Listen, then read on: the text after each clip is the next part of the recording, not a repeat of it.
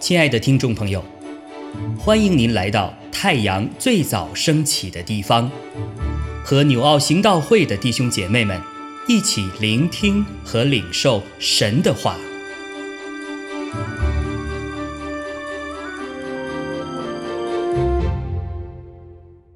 马可福音十二章三十五到四十四节。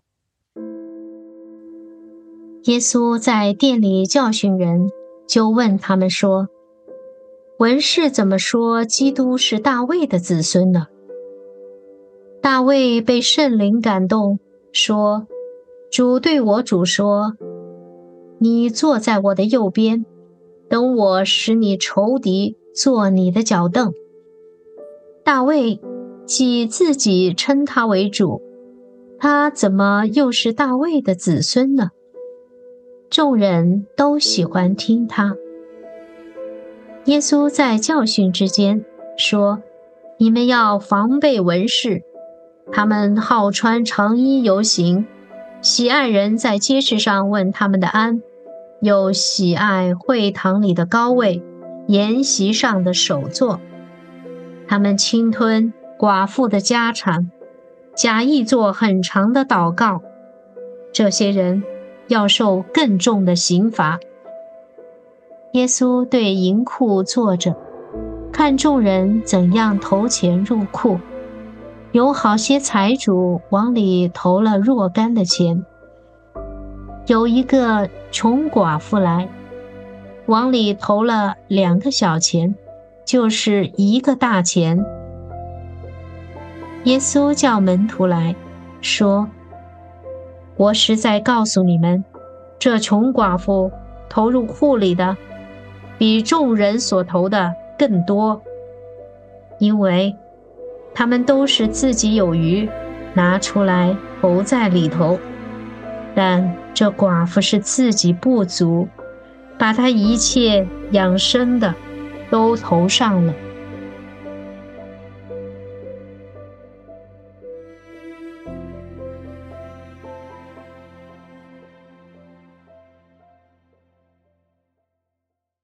弟兄姐妹们平安。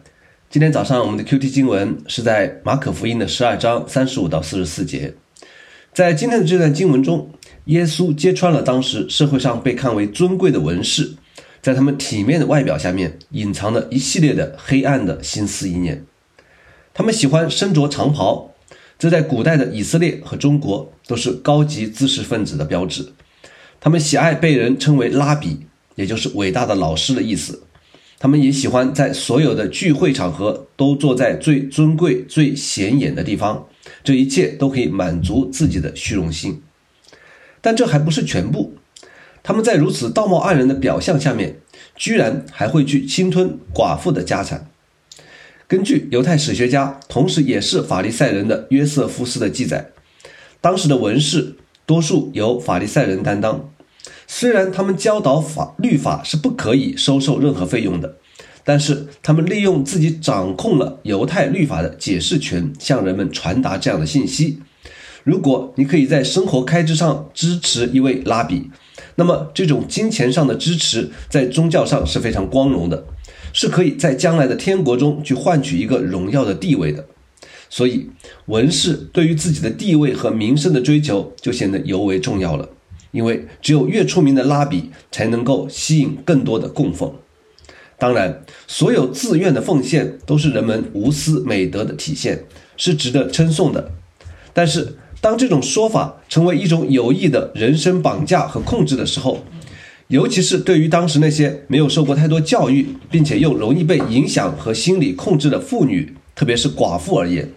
这些对律法的偏颇解读，就成为他们被迫供养一些文士的陷阱，而这些文士却只是使用一些貌似虔诚的虚假祷告，让他们得到那虚假的平安和盼望。但是，就在耶稣教导众人的当下，就出现了一位与文士们形成鲜明对比的穷寡妇，在好些财主哗啦哗啦的把钱投入奉献箱的背景声下面，他仅仅往里面。偷投了两个小钱，只发出可怜的叮叮两声。我想，还好我们教会不会公开的收奉献，否则这种尴尬的场景可能会常常的在我们身边来发生。然而，耶稣却对这个尴尬的穷寡妇发出了最高的评价。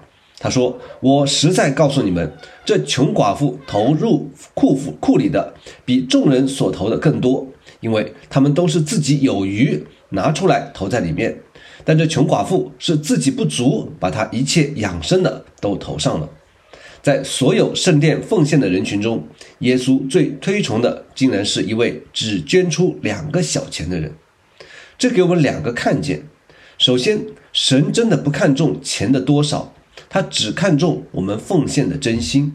我们可能觉得自己没有太多的物质或能力上的恩赐可以奉献给基督、奉献给教会，但是只要我们有愿意的心，将我们所拥有的交给神来使用。那么神的心就已经得到最大的满足。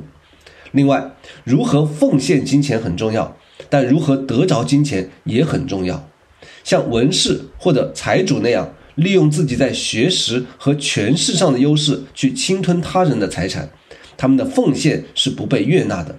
他们即使多多奉献，我想在神那里看来，也不过是代别人奉献而已。所以，弟兄姐妹们，如何得钱？如何奉献？这是我们基督徒每一天、每一周都需要面对的场景。相信我们都可以从今天的经文中更多明白神的心意。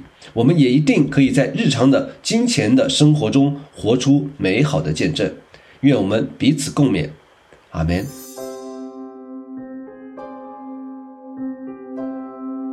亲爱的弟兄姐妹，透过今早牧者的分享。是否能够让您更多的明白神的心意，或是有什么感动和得着？欢迎订阅和分享我们的频道，让更多的人领受神的祝福。愿神赐福大家。